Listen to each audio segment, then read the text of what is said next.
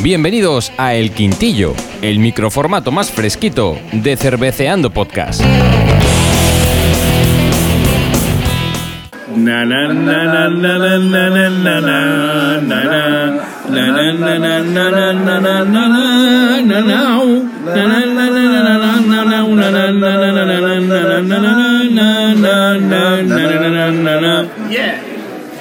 Bienvenidos a un especial Cerveceando Podcast, Cerveceando en el bar. Cerveceando en el bar, que es una de las cosas que más nos gusta en la vida, aparte de hacer episodios canónicos, cerveceando con... Sí, pero vamos a hacer aquí un especial de quintillos aquí en el bar con algunas cervezas que tenemos aquí como descolgadas, que ya decimos hace una- una- un tiempo con la cerveza de la Murphys, que nos descolgada, pues esta vez nos hemos venido aquí a tomar otra cerveza que también se quedó descolgada y nos remontamos nada más y nada menos que al episodio 2 de Cerveceando. Efectivamente. ¿Por qué hacemos esto? Porque llevamos ya 20, casi 30 episodios cuando salga este quintillo y habrá gente que diga, pero ¿cómo esta gente de, Cerveceando Podcast son tan zamarros, por ejemplo, de no haber catado la Guinness, la que ponen en el bar, la Guinness de toda la vida, la Guinness Drought? Sí que es cierto que como dice Pipica, En el episodio 2. en el episodio de os hablamos de la Guinness original, Y de hecho tenemos un poco la historia de la cerveza de la Guinness, de lo- la, digamos, la, la- la- el mito que tiene la cerveza Guinness en cuestión a ella de la fórmula y todo eso, y la, fama que tiene y la venta que tiene. Y, y, bueno, supuestamente la que nosotros tomamos es la original. Exacto. Pero nosotros ahora mismo vamos a tomar la Draw. la que te ponen en todos los bares. Efectivamente, la supuestamente auténtica o más original.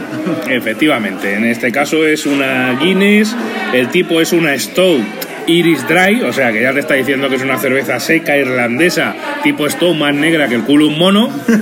Y bueno, cuéntanos Pipica a nivel visual eh, qué es lo que pueden ver los oyentes en esta Guinness Draw, por Bueno, si todavía bueno. no la han catado en un bar, que se pueden encontrar por si la ven que se la A pida. nivel visual, lo que van a encontrarse con una Guinness, efectivamente, como has dicho tú, es una cerveza más negra que el culo de un mono. Y bueno, eh, aquí hay que ver que tiene. Eh, nos han hecho la cerveza hace ya algún rato, Sí. desde que estamos preparando la- el aparato para poder grabar.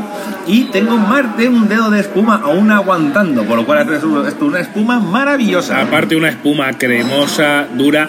De hecho, se cuenta que para saber, bueno, lo primero que te la tienen que echar, los buenos camareros que tiran Guinness lo sabrán, te la tienen que echar en dos o tres tiempos. Y para saber si una cerveza Guinness está bien echada, es un coger un, no, un palillo de madera, Ah. ponerlo en vertical y si se queda en vertical es que está bien hecha. Y yo te digo que esta, aunque no tengamos palillo y ahora con el COVID no lo vamos, no vamos, no vamos a meter un palillo chupado de otro por si acaso, te digo que esta está muy bien tirada. Es una espuma densa, densa, densa, una espuma muy cremosa y la verdad es que a nivel visual es una cerveza que da gusto verla. También es cierto, oye, a nivel de color, como hemos dicho, negro como el culo de un mono. Es que no, se- no hay, más, no, hay, no hay más matiz. Sí, negra, parece negra, un negra. agujero negro, o sea, Es que incluso poniendo a la, a la luz no, se, ve, nada. No se ve nada. No sabría deciros si tira burbujas o no porque no lo veo. En cuanto al aroma, Pipica, ¿qué, Bueno, qué- qué nos no. puede decir? Porque estas cervezas negras, eh, hay que decir que no son cervezas para todo el mundo. Sobre todo estas ya que son cervezas de stop potentes, es un mercado un poquito avanzado, ¿no? Porque son cervezas que o te gustan mucho o odias O- mucho. odias mucho, efectivamente. Son ver. cervezas que no te dejan indiferente. Hay que decir que dentro de las Stout, eh, que son cervezas que a mí me gustan mucho, yo soy de las personas que les gustan mucho las Stout, es decir que esta cerveza concretamente para mí es suave a nivel de aroma. O sea, he, he olido muchas otras Stout mucho más fuertes a nivel de, de aroma, me parece suave. Lo que pasa es que Pipica... Hay que decir que tengo, como tengo el, el kilo este de espuma por Eh, encima. eso, eso es lo que te iba a decir, esa apreciación que, claro, igual no huele porque la espuma deja todo abajo. Claro, o sea, vamos a, vamos a primero darle un trago ahora mismo, a ver si... Mójate el bigotito, venga. Vamos a ver, Pipica está dando el primer trago a esta. Estás escuchando El Quintillo de Cerveceando Podcast. Ahora cómo huele ahí. Oye, mira, mira qué espesor, de- mira qué espesor. Es, es un- es- o sea, es una, esto es una Si virguería. parece, si parece unas natillas. Sí, efectivamente, sí, sí. Parece unas natillas. Yo he visto natillas en los bares menos densas que esto. Sí, Ya, ya- ya te lo digo. ¿Qué nos puedes decir de ese primer trago y aroma? Pues ahora- sí, ahora sí que huele más. Aroma a falso café, como se suele decir, ¿vale? Porque las Stout suelen oler a falso café. Sigo diciendo que es más suave que otros, que otras Stout que he olido, ¿de acuerdo? Y nada, tostado a muerte. Tostado a muerte. Tostado torrefacto. Tor- Tostado torrefacto como el buen Tostado café, ¿no? Como buen café.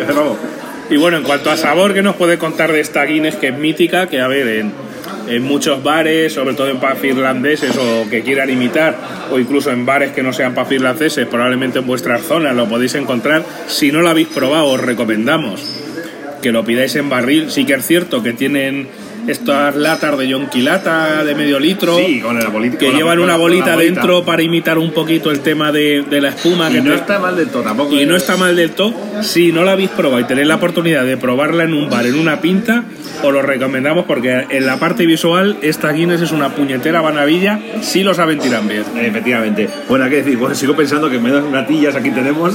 Sí, sí.